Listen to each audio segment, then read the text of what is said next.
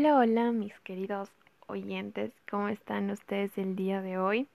Buenas tardes, buenas noches, buenos días a la hora que ustedes me estén escuchando.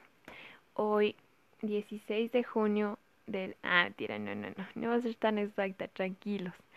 Este es un nuevo episodio, para ser exacta, sí, para los que se olvidaron y ya se perdieron, estamos en el número 5, estamos a la mitad, imagínense. Chuta, ya les expliqué.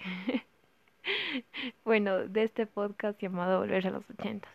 Y como siempre, para no perder nuestra costumbre, bienvenidísimos a todos, a todas del país o ciudad que me estén escuchando. Hoy trataremos de un tema full, pero full importante.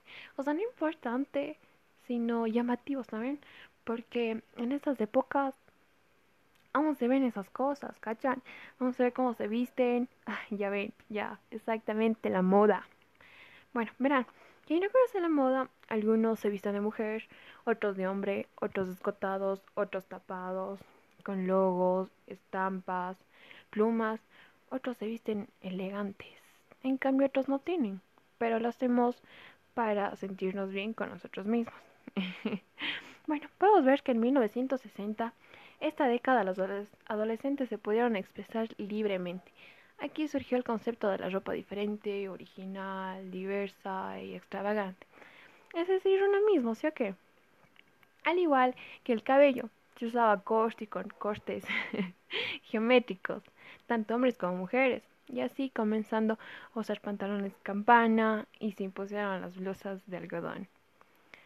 En cambio, en 1970 fue una década muy diversa. Se produjo en flor hacia lo retro.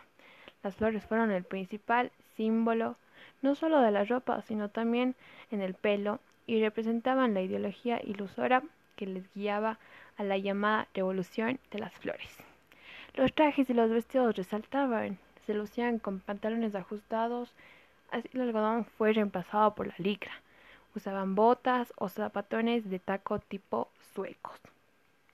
Y en 1980, para terminar, la moda trajo cambios muy positivos.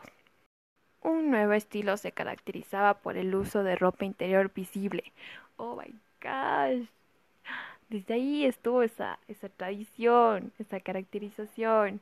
Bueno, ya sea sobre una camiseta o debajo, como tirantes de encaje visible. Esta nueva moda fue altamente controversial, obviamente, ya que esto nunca se había visto en el pasado y no era ético, por así decirlo. Bueno, esta fue la liberación para las mujeres, ya que antiguamente usar la ropa interior así les daba aspecto de una mujer desarreglada. Y esto ha sido el final del podcast número, bueno, el episodio número 5. Espero les haya gustado este, este tema, a mí sí, full, porque me gusta vestir así, o sea, con cosas full anchas, sudaderas, full cosas, full chéveres. Bueno, eso ha sido todo. Nos vemos en un siguiente episodio y chao.